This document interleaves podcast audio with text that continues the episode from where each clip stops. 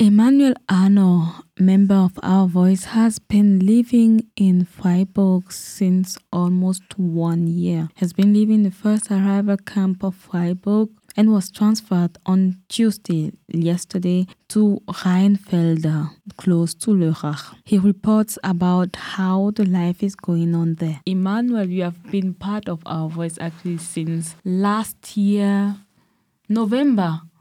And it is also in November that you came to Freiburg, that you started living in the Lea Freiburg.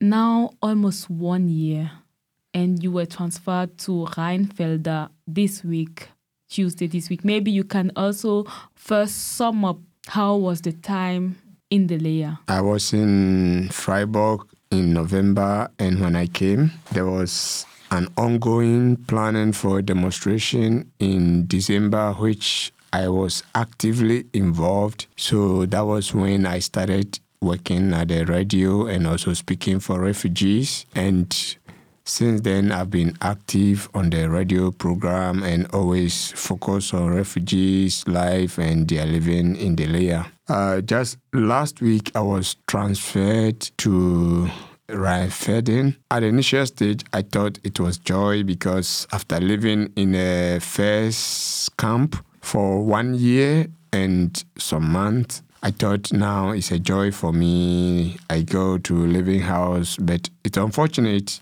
that I was also transferred to another smaller camp. Mm-hmm of which though we have a privilege to cook and do some things by ourselves but the whole um, unfortunate aspect of it is the place is a smaller camp and we have securities around to control not people entering but also they control visitors or something. Apart from that the place is not well organized. What do you mean by not well organized going to a living house, I was supposed to get some money that will survive me for the whole month. And this first time, they gave me some little money, which I think it cannot take me through the whole month. Now that I'm in that smaller camp, I'm supposed to buy my own food and other items that I would need for myself till the end of the month. And yesterday happens to be the fifth.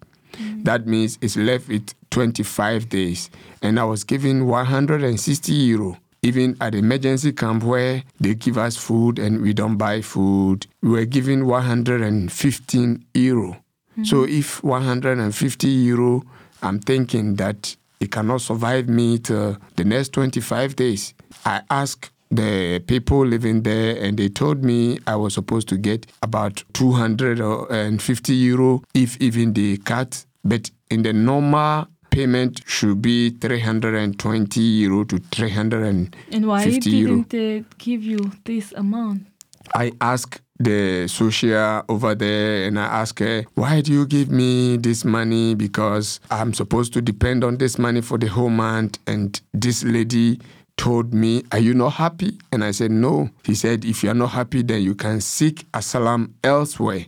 Mm-hmm. And this is, I was a bit angry, but I couldn't react because it's my first time over there and I don't know her in full and she don't know me, mm-hmm. what I'm capable of also doing. So I think it's my first time I have to let them know it's happening to every first people who goes there. It's not only me. Every first people who goes there, I think it's happening to them, and it's not fair. If government says you should give them 320 euro, and if you want to make a cut, it should be a little cut, not to give the person a pence at the end of the day. Because I know 160 euro cannot survive me for 25 days left, and I cannot go out there to work or to steal. It's not allowed. So it's a bit kind of uh, beating somebody and causing him to cry. As you got the information that you'll be transferred to another place, you you were feeling joy because living in the Lea for one year, living in the first arrival camp where you know that you're not able to eat, uh, to cook for yourself, you are controlled whether you go in and out. Your door is not locked, so everybody can go in and take whatever they want. And maybe every time the police can come in the night and take you and deport you, like also one of your friends was also deported back to Ghana last week. Emmanuel, you feel that joy, and then you go to another place where it's not even better, where Yeah. you know it's not even better, where you were thinking, okay, this could be a better place, and you see that it's not even better. How does it feel? I am not happy at all.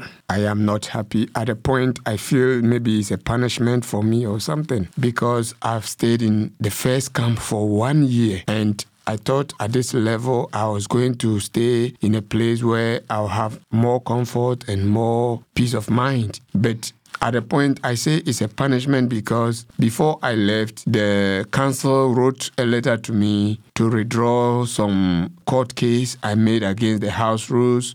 And I wrote a letter to withdraw the case, but I don't know why they still continue to punish me for making that court case or something. Because I feel that is the reason why today I'm transferred to this camp again to receive more punishment for doing that. You have to remind our listeners that um, the house in the Lea, so you and the other guy, Kwashi, who was also transferred back to Ghana, went again these house rules in the Lea with the support of organizations such as uh, Lea Watch because the living conditions there do not fit the fundamental human rights. And you went against that, and this is the case that you were asked to withdraw Yeah. and uh, many guys are, i mean you were transferred to another place now so this case cannot continue to go on because nobody of you is now in the camp anymore Exactly. the, the other guy was transferred to ghana The other guy was not transferred to Ghana. He was deported. That is the word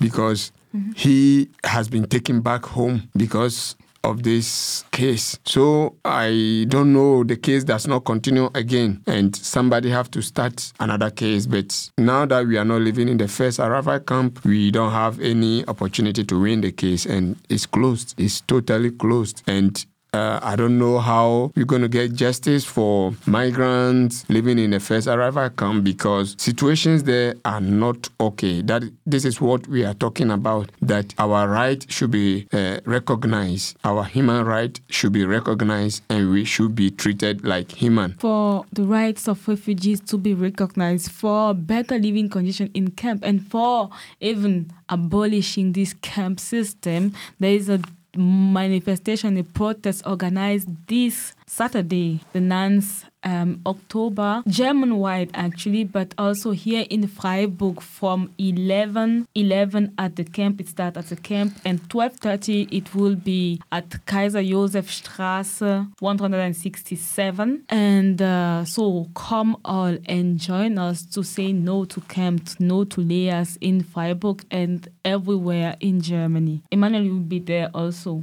Yeah, I'll be there.